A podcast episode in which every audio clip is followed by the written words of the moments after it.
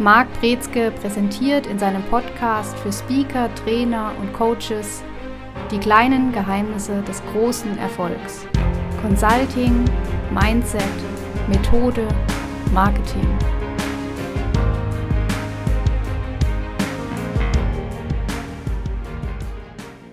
Herzlich willkommen zu einer weiteren Folge in unserem Podcast. Heute mit dem Thema die Werkzeugkiste Teil 3, OKR und KPI. Ja, nachdem wir uns die anderen Bereiche, also die anderen Tools bereits angeguckt haben, sprich Workshops, Interviews oder Guides und Trainings, ähm, sieht es jetzt so aus, als kommen wir ein bisschen die Nachhaltigkeit und gucken und messen das Ganze mal ein bisschen, oder? Genau, also Nachhaltigkeit ist ein wichtiger Begriff. Wir wollen gucken, dass wir die Ergebnisse, die wir in Unternehmen implementieren, die ganzen Maßnahmen, dass wir natürlich auch dafür sorgen, dass die langfristig im Unternehmen sichtbar bleiben. Und genau darum geht es, wenn wir uns das Thema heute angucken. Ja, das Ganze beschäftigt sich ein bisschen mit der Kontrolle der Nachhaltigkeit ähm, in Bezug immer auf die jeweiligen Ziele, die ich mir setze. Ist es jetzt der Anspruch, auch nur dafür Kennzahlen zu verwenden, für die Ziele, die ich im Rahmen des Projektes definiert habe? Oder ähm, mache ich die willkürlich? Also grundsätzlich ist es so, das, was gemessen wird, wird gemanagt. Dieser Satz geht zurück auf Peter Drucker, der eben sich angeguckt hat, wie können wir schauen, dass wirklich nachhaltige Veränderungen, kontinuierliche Verbesserungen stattfindet und auch sich im Unternehmen umsetzt und langfristig die Qualität steigern. Und gerade diese KPIs sollten natürlich oder sind im Idealfall auch verbunden mit den Zielen, aber nicht nur. Es gibt natürlich auch so Faktoren, die dafür sorgen, zumindest Warnhinweise oder Signale geben, wenn irgendwas aus dem Ruder läuft, unabhängig von den direkten Zielen. Wenn sie direkt mit den Zielen in Verbindung stehen, dann sprechen wir von zu den OKR, Objectives and Key Results häufig. Ansonsten muss es aber auch Kennzahlen geben, die jetzt nicht unbedingt mit direkten Zielen gekoppelt sind. Wie unterscheiden sich die OKRs beispielsweise von den KPIs, um da mal begrifflich äh, ein bisschen aufzuräumen? Okay, also KPIs sind Kennzahlen. Alles, was man als klassische Key Performance Indikatoren sich anschaut, das heißt, das ist, wie sich ein KPI zusammensetzt man guckt an, was kann ich messen, was will ich messen, was will ich wissen. Und das sind alles KPIs. Das heißt, ein Unternehmen hat grundsätzlich die Möglichkeit, ganz viele KPIs zu sammeln oder ganz wenige. Und das hängt davon ab, was das Unternehmen erreichen möchte und wo es hin möchte. Und was es managen möchte. Wenn wir von OKR sprechen, dann sprechen wir von Objectives and Key Results, ein Managementsystem, was ursprünglich mal von Management by Objectives leicht herkommt oder abgeleitet wurde. Und die Idee ist, man hat ein Ziel, und das ist das Objective. Das ist erstmal qualitativ. Das heißt, das funktioniert wie eine Art Vision, eine Art Kompassnadel, bei der man immer weiß, in welche Richtung soll es gehen. Und dann überlegt man sich im nächsten Schritt drei, vier, nicht viel mehr Kennzahlen, die dann beschreiben, wenn dieser Sollzustand, dieses Objective erreicht wurde. Und die sollen dann quantitativ sein, also sind es KPIs, die man da sich festsetzt. Und dann kann man kontinuierlich messen, ob man diese Kennzahlen, diese Key Results erreicht, ob man darauf zugeht oder nicht. Und dann hat man eine Möglichkeit, das Unternehmen anhand von diesen Objectives und diesen KPIs zu steuern. Gibt es Projekte, die, ja, wie du es jetzt öfter gesagt hast, die vielleicht keine KPIs haben, also nicht damit versehen sind und ähm, die damit schlussfolgend auch nicht gemanagt werden? Ja, gibt es. Und das sind meistens auch die Projekte, die komplett aus dem Ruder laufen und die dann auch nicht wirklich in irgendeiner Weise nachvollziehbare Ergebnisse bringen. Deutschland ist bekannt für Bauprojekte, was sowas angeht mittlerweile. Ähm, da haben wir einen zweifelhaften Ruf, wenn wir Stuttgart 21 angucken, wenn wir die Philharmonie angucken und so weiter oder Berliner Flughafen, das sind so drei Weltwunder. Dann haben wir die Möglichkeit zu sagen, da ist genau das nicht richtig abgelaufen. Aber sie haben sich ja im Grunde genommen äh, Zeitziele gesetzt. Also gerade Stuttgart 21 soll dann da fertig werden. Die Zeitziele und Budgetziele. Das waren die zwei Punkte, die, die beide sowas von nicht gemanagt wurden, weil alles andere nicht gemanagt wurde, nicht richtig gemanagt wurde. Und das ist natürlich ein Budgetthema, da sind wir natürlich im öffentlichen Raum. Da gelten andere Gesetze, da muss immer das günstigste Angebot genommen werden. Und so kommt es dann mit dazu, dass sich das Ganze verzögert, verzerrt und nicht wirklich zielführend umgesetzt wird. Um das Ganze jetzt mal ein bisschen aufs Unternehmen zu beziehen, wenn man das ein bisschen vergleicht, wir wollen, haben jetzt ein Projekt, das startet jetzt, das soll in fünf Jahren beendet werden, haben jetzt unser Zeitziel, haben unser Budgetziel, ähm, ist da die Gefahr darin, dass wenn man nicht mehr definiert, dass auch das im Unternehmen dann passiert? Also wenn ich nicht feingliedriger dann in meinen Zielen, in Teilprojekten vielleicht auch vorgehe, dass das auch aus dem Ruder läuft? Ja, also wenn ich vor allen Dingen auch die falschen Kennzahlen setze ähm, und auch manchmal hat man so eine, so eine interessante Diskussion, das hatten wir letzte Woche hatten wir mal über Ziele gesprochen äh, mit einem, mit einem Kunden und dann hat er gesagt, ja, wie lange brauche ich denn, um dieses Ziel zu erreichen? Und dann ist die Frage, was ist realistisch, was ist nicht realistisch, wie schnell möchte man es haben, wie schnell möchte man es nicht haben. Letztendlich ist die Frage doch auch, wie, inwieweit will ich das Ziel tatsächlich erreichen? Also dieses, Objective ist etwas, wo ich wirklich hin möchte. Und es sollte keine Rolle spielen, ob ich dazu ein Jahr, zwei Jahre, 20 Jahre brauche, wenn ich sage, das Ziel ist die, die Richtung auf jeden Fall, diese Vision, wo ich hin möchte. Und wenn wir das haben, dann können wir auch weg von diesem reinen kleinen, kleinen Zeitdenken. Wir kommen weg aus den smarten Zielen raus, hin zu den tendenziell eher den B-Hacks, den großen haarigen, äh, anspruchsvollen, vielleicht auch leicht verrückten Zielen. Dann haben wir die Möglichkeit zu sagen, das sind die Ziele, wo wir dann auch mehr erreichen und mehr von dem sehen, was wir wirklich wollen. Du hast gerade von falschen KPIs gesprochen, also dass sich dann die falschen KPIs gesetzt wurden. Kannst du vielleicht mal ein Projektbeispiel nennen, wo man falsche KPIs setzt auf deren Zielerreichung hin und die, die man hätte wählen sollen, dann nennen? Zum Beispiel, was ganz häufig gemacht wird, sind Projektkosten, werden sich angeguckt. Und lustigerweise, die Projektkosten sinken nicht. Also das heißt, die Kosten von diesem Projekt werden nicht besser. Wie die Todeszahlen bei Corona. Wie die Todeszahlen, wie die infizierten Zahlen. Das hilft alles nichts, wenn ich mir das angucke und sage, wie kriegen wir die Zahl wieder runter? Das kriegen wir nicht. Also das ist die falsche Kennzahl in dem Fall. Besser ist sich anzuschauen, was sind die Meilensteine, die wir erreichen wollen. Was sind vielleicht auch die Return on Investments, die wir bekommen für XY Abschnitte, wenn wir das so einteilen können. Ähm, was sind die Kostenersparnisse, die wir jetzt schon erreicht haben mit diesem Projekt? Das sind dann Kennzahlen, mit denen kann man arbeiten. Und die sorgen auch für eine langhaltige, nachhaltige Motivation, dass es weitergeführt wird, dass es auch strategisch weitergeführt wird und die falschen Kennzahlen sorgen dafür, dass Dinge gestoppt werden. Lässt sich prinzipiell jedes Ziel messbar machen oder gibt es Ziele, wo es ja sehr knifflig wird, vielleicht auch mal da Kennzahlen zu finden? Vielleicht, vielleicht auch ein bisschen was vorgegriffen, was vielleicht gleich noch kommen wird, sind die Unterscheidung zwischen qualitativen und quantitativen Zielen? Also bis jetzt, wir haben ja grundsätzlich immer die Aufgabenstellung, alles, was uns als Ziel an den Kopf geschmissen wird vom Kunden, haben wir uns den Anspruch gesetzt, wir wollen das in Zahlen ausdrücken. Das ist mal einfacher, das ist mal schwieriger. Bis jetzt hatten wir noch kein Ziel, bei dem wir sagen können, oh, das kriegen wir nicht hin. Also das wären jetzt höchst subjektive Ziele, die in irgendeiner Weise mit dem emotionalen Zustand der, der, Teams zusammenhängen. Und selbst da kriegen wir das hin, auf einer Skala von 1 bis 10 die Befindlichkeiten zu messen und das kontinuierlich zu machen. Also bis jetzt hatten wir noch kein Ziel. Es ist vielleicht es ist keine Gesetzmäßigkeit, weil ich will nicht sagen, es könnte ja nicht doch irgendwann das eine Ziel kommen, wo wir sagen, das können wir keinesfalls messen. Ähm, aber bis jetzt war das noch nicht der Fall. Ja, ich denke auch, wenn man, auch wenn das nicht gleich im ersten Schritt einfallen mag, wenn man mal ein bisschen drüber nachdenkt und vielleicht auch im Workshop, äh, Workshop brainstormt oder ähnliches, dann findet man doch Anhaltspunkte für jedes Ziel, um da so gut wie geht, ähm, das auch entsprechend ja, mit Zahlen zu versehen. Wer ist denn im Rahmen vom Projekt dafür verantwortlich, dass das alles gemacht wird, eingehalten wird? Wessen Bestreben ist das überhaupt? Ist es das Bestreben von dir als Berater? Oder ist es äh, auch das Bestreben des Kunden daran zu sehen, wie es läuft? Äh, Im besten Fall beide. es ist mein, mein grundsätzliches Bestreben ist es, dass der Kunde sich darum kümmert. Weil wir wollen ja keine Projekte machen, die einmal als nette Eintagsveranstaltung stattfinden und dann nichts zu nichts führen, sondern wir haben ja den Anspruch zu sagen, das, was wir umsetzen, soll auch bleibende Veränderung sein. Der Kunde soll auch ohne uns auskommen. Das ist die grundsätzliche Ausgangslage.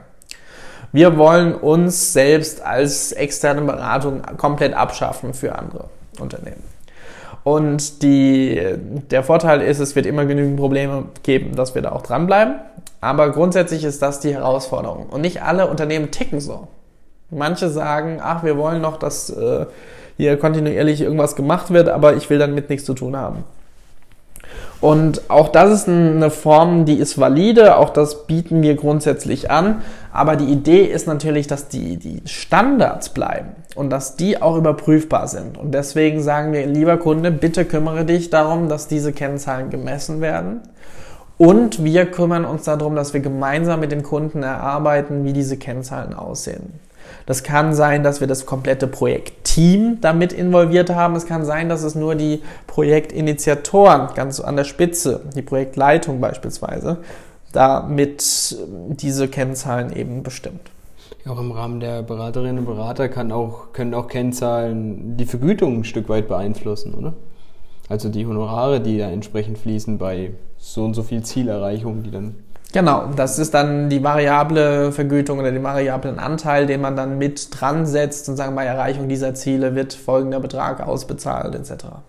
Jetzt will man es im Rahmen von dem Projekt dem Kunden natürlich immer möglichst äh, ja, gerecht machen, richtig machen. Ähm, Gibt es auch KPIs, wo man sagt, ey, die gefallen Kunden aber so gar nicht, wenn die gemessen werden? Oder die will er gar nicht wissen, weil sie vielleicht ein negatives Image aufs Unternehmen werfen könnten, was dem Geschäftsführer nicht gefällt? Das ist vor allen Dingen immer dann der Fall, wenn man zum ersten Mal diese Kennzahlen einführt und misst. Das ist, als würde man in so eine lange, lange vernachlässigte Wohnung gehen und da sagen, komm, wir räumen mal auf und der Inhaber oder der, der, die Person, die in dieser Wohnung drin wohnt, der ist das natürlich unangenehm. Und insofern kann ein ähnliches Szenario durchaus mal der Fall sein für, für Unternehmen, die sagen, äh, ich will mir da jetzt eigentlich nicht so in die Karten gucken lassen, wie schief ich da gemanagt habe oder wie gut ich da gemanagt habe. Letztendlich sollte man deswegen, oder ist es ganz wichtig, dass die Kommunikation auch stimmt bei, den, bei diesen Projekten. Und wenn solche, solche Sachen initiiert werden, auch dazu noch eine andere Folge. Aber die erste Idee ist zu sagen, ja, wir wollen uns das angucken. Es gibt auch häufig den Fall, dass der Kunde sagt, wir hätten gern diese Kennzahlen und man merkt als Externer, dass da zu wenig Kontrolle in einem Projekt liegt.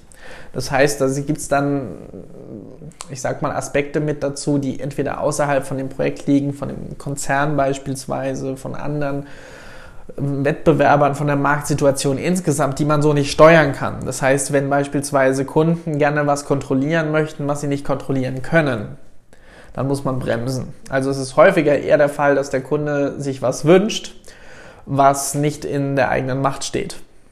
Und dann muss man gucken, dass man ihn dazu hinlotst und sagt, hey, wir können nur das kontrollieren und deswegen nehmen wir das auch als Kennzahl, weil alles andere sorgt dafür, dass wir in Schwierigkeiten geraten. Ja, die sind einfach weniger relevant für das Projekt, oder? Nicht unbedingt. Also es sind auch Faktoren, die können extern, also am Ende durchaus eine Rolle spielen.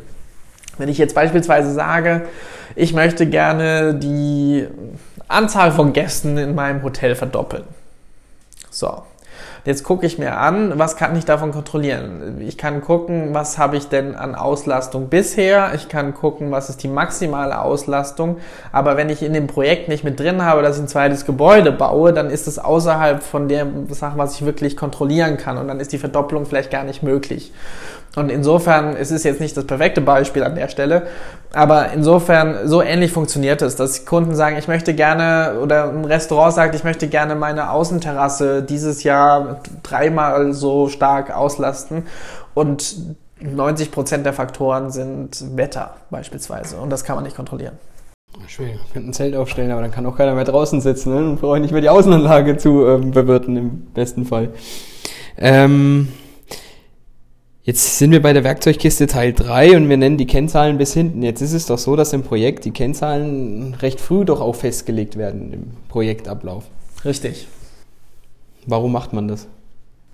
weil man natürlich alles, also die, alle Werkzeuge, die wir jetzt besprochen haben, will man auf diese Kennzahlen ausrichten. Und man möchte auch wissen, welche Verhaltensweisen stecken hinter diesen Kennzahlen und die will man trainieren. Man möchte in Workshops darüber sprechen, sprechen, wie kann ich diese Kennzahlen verbessern, wie kann ich diese OKRs erreichen. Und wenn man das ansetzt, das muss am Anfang stattfinden von einem Projekt. Und es kann nicht komplett fertig sein mit dem, mit dem Projektdesign, was, was ganz zu Beginn steht, weil wir natürlich einen gewissen Anteil Input von der Ist-Analyse brauchen, um die fertigstellen zu können. Aber wir haben meistens am Anfang schon eine recht gute Idee, wo die Reise hingehen soll. Und wenn wir uns das angucken, was ist wirklich Zielzustand, was ist gewünscht, und dann wollen wir gucken, welche Kennzahlen hängen damit zusammen, welche Kennzahlen würden in welcher Form diesen Sollzustand beschreiben. Und dann können wir das ganze Projekt darauf ansetzen und ausrollen und wir wissen auch, wir arbeiten auf ein gemeinsames Ziel hin. Und wir arbeiten nicht mit Standards oder Schema F Sachen. Und dann können wir auch sagen, am Schluss messen wir das Ganze nochmal. Im besten Falle misst man das aber auch kontinuierlich über das gesamte Projekt hinweg. Also nicht einfach nur einmal, sondern immer wieder, um dann zu gucken, wo machen wir Fortschritte, wo noch nicht, wo müssen wir nachziehen und wie können wir dann wirklich dazu die Unternehmen bringen, ihre Ziele zu erreichen.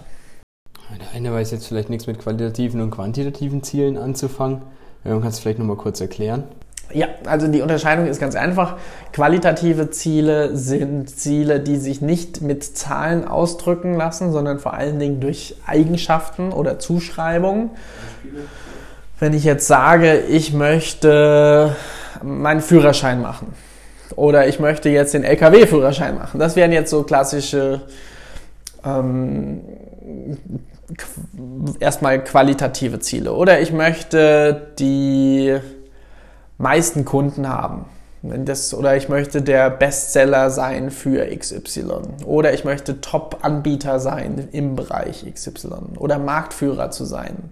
Das sind alles qualitative Ziele, weil ich kann die jetzt nicht in Zahlen ausdrücken.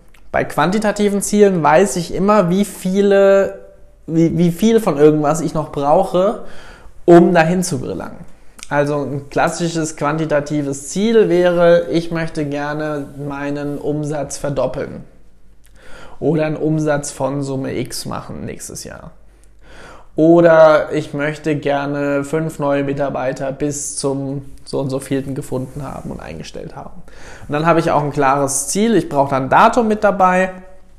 Und dann habe ich eben den Zielinhalt, was ich bis dorthin machen möchte. Ja, aber bei dem, was wir jetzt bis jetzt gehört haben, ähm, gibt es Berater, die arbeiten ohne KPIs zu nutzen, beziehungsweise ich kann mir gar nicht vorstellen, dass das überhaupt möglich ist, um da auch ähm, ja, entsprechend auch die Ergebnisse dann vorzuweisen. Naja, es gibt ja viele Berater, die gar nicht mit der Umsetzung arbeiten, sondern die nur konzipieren. Es gibt auch Beratungsleistungen, die erstmal keine KPIs erfordern. Also wenn man jetzt beispielsweise ein Organisationskonzept entwickelt, dann kann man erstmal dieses Organisationskonzept aufstellen, wie soll dieses Unternehmen, dieses Team strukturiert sein und dann kommen Ziele an späterer Stelle. Also das wären jetzt so zwei Beispiele, die mir jetzt spontan einfallen, in denen die Kennzahlen nicht an erster Stelle stehen. Irgendwelche Kennzahlen stehen häufig da, aber nicht zwingend. Ja, ich glaube auch, das Wichtige ist tatsächlich dabei, wenn es dann in die Umsetzung geht, dass du das halt genau, ja, den Fortschritt eben dokumentieren, analysieren, nachweisen kannst, ähm, wenn es umgesetzt wird. Ich glaube, dann wird es auch richtig notwendig, dann, dass man die eben einsetzt und verwendet. Ähm, was ist denn jetzt im Rahmen vom Projekt? Ähm, wir setzen uns KPIs anhand ja, fester Milestones, die im Rahmen des Projekts abgeschlossen werden sollen. Jetzt weichen die Ergebnisse ab. Ist ja erstmal blöd, oder? Also zum Negativen hingesehen. wir könnten ja auch anders ausfallen. Wir, auch anders ausfallen. wir sind zu weit. Wie gehe ich um mit der Situation? Gegenüber dem Kunden vielleicht auch? Also dem Kunden ist, ist wichtig, transparent zu sein. Unabhängig jetzt, in welchem Bereich wir sind. Ne? Wir müssen immer dran denken, wir haben ja ganz viele unterschiedliche Bereiche, ob das jetzt vom, vom Kommunikationsberater ist oder Steuerberater, vielleicht weniger. Aber grundsätzlich, wir haben unterschiedliche Berater und Consultants in unserer, in unserer Zielgruppe und unterschiedliche Kompetenzen. Und je nachdem kann es natürlich anders ausfallen. Das ist so das, was wir als erstes ähm, uns im Hinterkopf behalten wollen. Das zweite, der zweite Punkt ist, Transparenz ist der Schlüssel mit dem Kunden. Also wir müssen ehrlich sein, wir müssen offen kommunizieren und vor allen Dingen Wenn Kennzahlen die Grundlage dafür ist, wie wir am Ende abrechnen, ist es enorm wichtig, kontinuierlich da drauf zu gucken. Und je früher wir sehen, dass die Kennzahlen nicht stimmen, desto besser ist es, weil dann können wir nachziehen. Dann können wir da unsere Aufmerksamkeit drauflegen, können nachschulen, coachen, was auch immer notwendig ist. Wir können eins von unseren 100 anderen Werkzeugen, die wir alle vorgestellt haben, ähm, anwenden, um zu gucken, wie können wir hier weiter vorgehen. Es kann auch sein, dass wir vielleicht an einer Kennzahl knabbern und merken, ne, irgendwie kommen wir nicht weiter. Da kann man dann als Tipp diese Kennzahl nochmal aufbrechen in unterschiedliche Kennzahlen. Also welche drei, vier Elemente sorgen dafür, dass diese Kennzahl zustande kommt. Und dann kann man gucken, was man da drehen kann. Ja, ich glaube, das, was du gerade beschrieben hast, ähm, nachhinein anhand der Kennzahlen zu sagen, oh, wie geil das Projekt nicht gelaufen ist, ist zwar ganz nett, aber ich glaube, der wichtigste Punkt dabei ist tatsächlich, je früher man Abweichungen erkennt, umso eher kann man gegensteuern, umso besser wird das Projekt umso umgesetzt, umso schneller sind wir fertig, umso weniger kostet es im Endeffekt. Wenn ich mir eine Kennzahl angucke und ich will die 30% steigern, ich nehme mal Umsatz, und dann kann ich sagen, wie schaffe ich das? Ja, wir verkaufen mehr, dann gehe ich zu dem Vertrieb und, und, und spreche mit denen und so weiter. Und die Kennzahl kommt aber nicht zu diesen 30 Prozent. Dann zerlege ich diese Kennzahl, Umsatz, und zerlege die in Neukundengewinnung, Bestandskundenpflege und Reaktivierung von inaktiven Kunden. Und jetzt mache ich in diesen drei Bereichen, versuche ich nur jeweils 10 Prozent zu steigern. Dann habe ich am Ende 33 Prozent circa. Und das ist wesentlich einfacher, als versuchen, die eine Kennzahl zu pushen und stattdessen drei zu nehmen und zu sagen, ich versuche hier lieber ein bisschen was zu machen. Und man hat ganz schnell diesen Hebeleffekt. Ja, oft ist es einfach noch zu allgemein vielleicht, um da gezielt auch an, an kleineren Schwachstellen ähm, zu arbeiten. Ja, die Folge ist recht fortgeschritten, nichtsdestotrotz würde mich am Ende noch interessieren. Du hast vorhin genannt, ähm, dass pro Ziel drei bis fünf Kennzahlen im besten Fall ähm, festgelegt werden sollten. Ähm, was passiert, wenn ich zu viele Kennzahlen habe? Dann wird es unübersichtlich. Dann, dann verzettelt man sich, achtet auf die falschen Kennzahlen, man hat äh, den Fokus nicht mehr klar da, dass man steuern kann. Man möchte ja auch so eine Übersicht für sich behalten. Und wenn man zu viele Kennzahlen braucht, um den Sollzustand zu beschreiben, dann hat man kein klares Ziel. Und dann bedeutet für eine Person die drei Kennzahlen, für die andere Person, ja, das sind eigentlich die anderen drei Kennzahlen. Und dann hat man da keine Einigkeit in Kommunikation. Was ist deine Lieblingskennzahl? Meine Lieblingskennzahl? Ui, das ist eine gute Frage. Return on Investment. Finde ich gut, finde ich gut. Bei mir wäre es der Gewinn gewesen, das geht in eine ähnliche Richtung. Ja, das soll es für diese Folge gewesen sein. Ähm, nächste Folge wieder ein neues spannendes Thema. Bis dahin. Ciao. Sie hörten die kleinen Geheimnisse des großen Erfolgs. Consulting, Mindset, Methode, Marketing. Der Podcast für Speaker, Trainer und Coaches, präsentiert von Marc Brezke. Mehr Infos unter markbrezke.com.